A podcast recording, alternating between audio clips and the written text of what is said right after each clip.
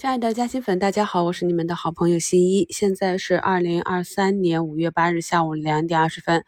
目前呢，市场上已经是两千七百多家上涨，涨停和跌停呢，也就是五十多家，市场非常的割裂啊。在以往的行情中啊，我们通常是比较少见到这么多家啊跌停的。那北向资金呢，也就是一个流入。在近期的专享问答里啊，看到有一些问题，那么集中拿出来跟大家讲一下。股评也讲过了，我们在市场上想要获得稳定的收益呢，首先要保证我们的本金安全。本金安全呢，就是不去买暴雷的，可能会 ST 退市的。我在专享问答里看到有的朋友去买了 ST 个股啊，然后就连续的跌停，问我怎么办。现在呢，已经不是炒壳资源了。我们反复讲的一些雷区，大家一定要注意记录下来，千万不要去大幅损失自己的本金。要知道，一旦真的大仓扛一个腰斩的话，那么要等到股价翻倍才能够弥补损失。想要重仓翻倍有多难，相信朋友们都深有体会。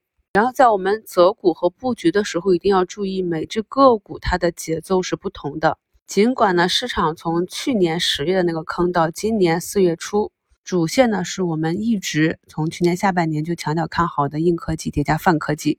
有些朋友呢是大仓在主线上。今年一季度是做的不错，也有朋友呢重仓啊，都是在其他被抽血的辅线上。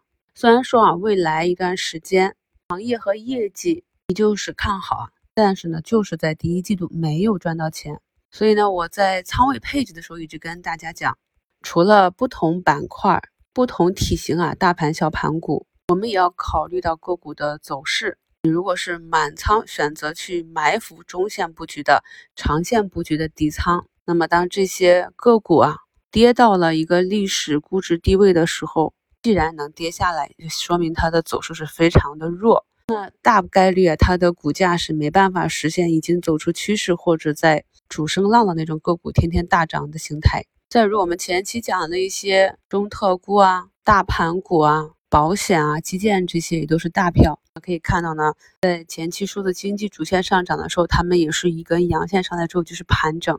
所以，我们看得懂市场的走势，看得懂个股之后呢，才知道什么样的位置它的调整或者是回踩是合理的，哪里呢是主升，主升的时候呢，我们才能拿得住。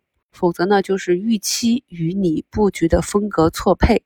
就算是我们回头去看数字经济这些近期翻倍的个股。那么，当它由弱转强的时候，这个过程也不是一两个交易日、三五天就实现的反转，也是在底部走了一到两个月这样的震荡整理，慢慢的量价齐升。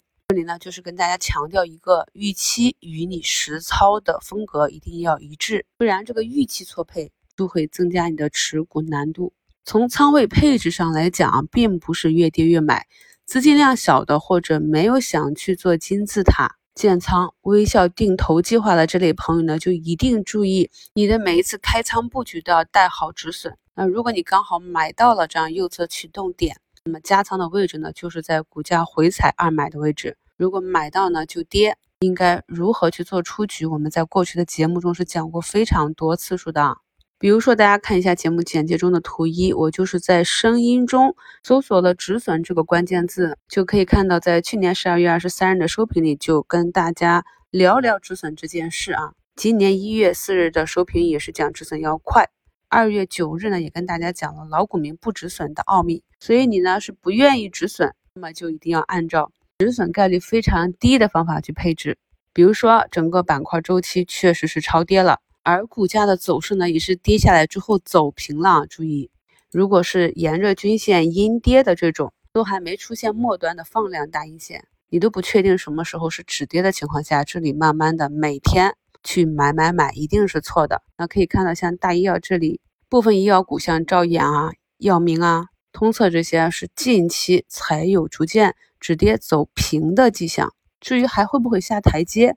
那底部呢也是很复杂的，至少说你要看到股价有止跌的迹象，才去考虑伴随着它左侧寻底啊。这些技术和方法以及指标的运用，在过去的课程中讲过很多次了。但是呢，你如果只是听了课，没有记录下来，没有转化成自己的交易体系，那么整个交易过程还是很难达到一个顺畅的。图二呢是二零二一年八月二十三日在股市基础知识里给大家做的免费的节目啊，止盈止损止损的基本原则。那对于你手中有重仓、浅套或者深套的朋友，再去扫这个二维码，听一下这个节目，看一看基本的原则和方法是不是在两年前就跟大家已经讲了。那么跟着这个原则去做的话，是不是能够让自己的操作得到更好的优化？今天呢，我们的上证指数呢是摸到了三千四百点一八啊。大家还记得我是在节前的周二市场下杀，上证刺到二十周线的时候，跟大家提前做的收评，讲这个市场呢可能这一阶段调整见底了。像这种波段下杀的行情，特别适合一些稳健的大资金去做指数的套利。所以我自己也是在那天按照指数。重要的支撑位去挂的指数 ETF 啊，那么本身第一阶段的目标就是到三千四百点，今天呢就已经达到目标，做了一笔止盈，就完成了一个低风险指数套利。这些贯穿在节目和课程中的好的方法呢，希望朋友们都能够记录总结，借以不断提升自己的操作体系。在评论区呢，也有朋友问个股啊，那么跌破五日线是不是要做一个减仓处理？自己要看个人的敏感度，并且呢要结合具体的案例，包括个股啊跌破均线时的量能，跌破的方式是盘中还是尾盘收盘没站上，或者所谓的有效跌破。我们之前也讲过，有效跌破跟日内跌破是有差异的。还有就是每个人对同一只个股的预期也是不同的，有的呢看得懂主力运行的方式，主力呢就是有的时候要做给技术派去看一些图形。所以我经常讲，日线可以造假，周线造假的成本比较高，月线造假基本上是不太可能的。所以我们讲的长线是看月线的。既然日线可以造假，那我们复盘去看一下，很多个股在启动前其实都是有效跌破前低啊，挖一个坑或者有效破位之后再行启动的，这样的比例也是有的。所以如何去做出局，同一只个股啊，不同的操作体系。答案也是不同的。那么，如果呢，你是按照某一个技术节点去做止损，那就是意味着，这里的支撑被有效的跌破了，在后期的运行中，这里的支撑就变成了压力位。那么，当后期股价修复，再次站回这个压力位的时候，你是否也能同样的按照同一个技术体系把这个仓位回补回来呢？这些呢，都是我希望大家在听完节目和课程之后啊，可以做的一些主动思考。今天的互动话题讨论一下，你平时都是如何做止损的？你认为止盈和止损的能力哪一个更重要呢？上证这里 MACD 金叉指数呢走出一个大阳线的红眼睛，明天指数级别呢技术上是有冲高的。目前上证指数的周线和月线呢都突破了上方的压力均线。看一下啊，这个权重股搭台之后，后期有没有机会给其他仍在底部盘整的板块一个轮动表现的机会？感谢收听，我们明天早评见。